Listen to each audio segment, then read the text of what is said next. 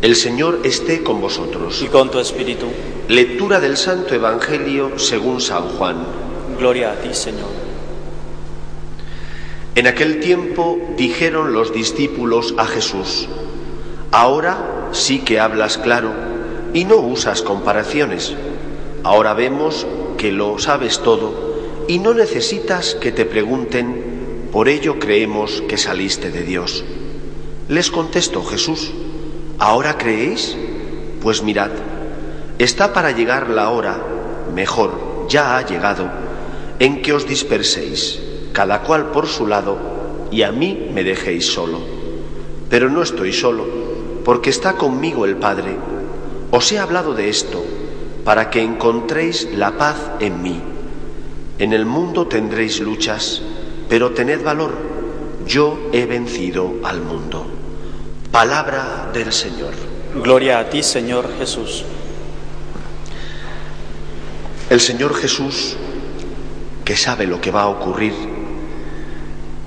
va enseñando a sus discípulos, les va previniendo para que cuando lleguen los momentos de oscuridad y de dificultad, su fe arraigada en Cristo no se caiga por tierra, no sucumba ante las tentaciones.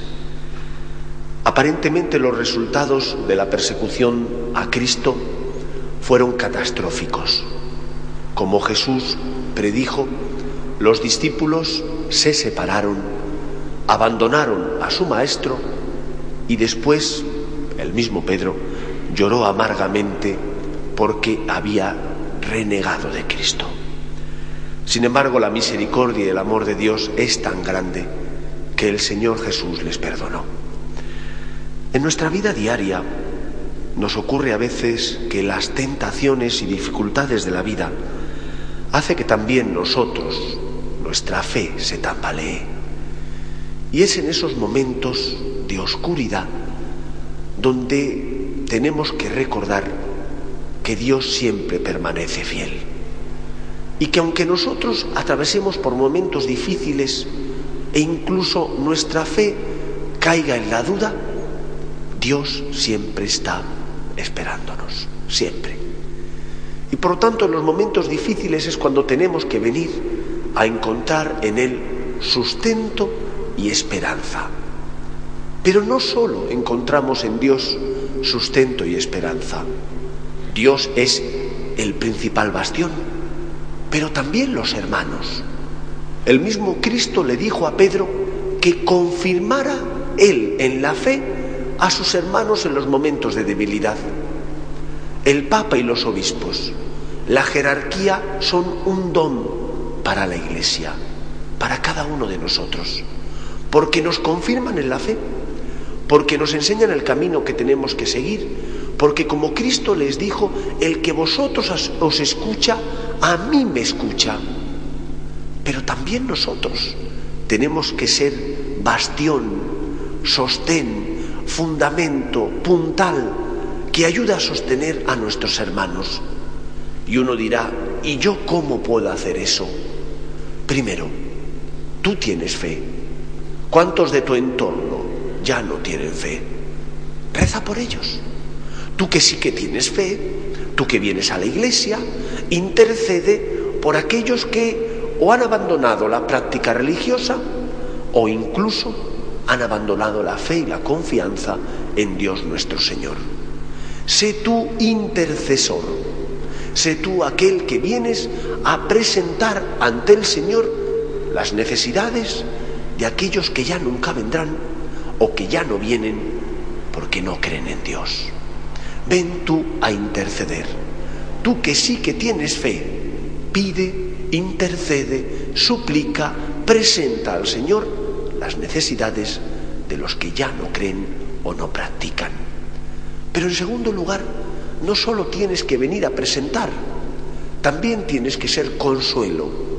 Y tienes que ser consuelo por tus obras de amor y de caridad. Cuando sabes que una persona está atravesando un mal momento, no solo tienes que rezar por ella, tienes que consolarle. Quizás una llamada de teléfono, quizás una visita para pasar un rato. En nuestra sociedad occidental, donde el individualismo reina, nosotros tenemos que acudir a consolar a los que sufren. ¿Cuántas personas pasan en soledad su dolor? ¿Y qué tenemos que hacer? ¿Echar la vista a otro lado? Si yo sé que está sufriendo esa persona, me tendré que acercar a ella. Intentaré respetar su dolor, pero también me acercaré para consolar su soledad, para acompañarla no para darle clases magistrales, sino para que con mi presencia obtenga consuelo, obtenga ese bálsamo que es la compañía del hermano que acude a su lado para decirle, no estás solo, yo te amo, Dios te ama. Muchas veces no necesitan grandes discursos, necesitan simplemente compañía, la cercanía afectiva del hermano que les quiere y que por eso se va a su lado para consolarles y ayudarles. Cristo viene a sostenernos, pero las mediaciones humanas son también necesarias.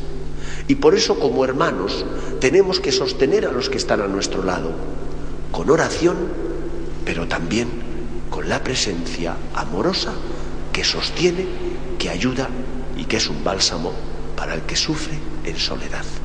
Que el Señor nos ayude. Nos ponemos en pie.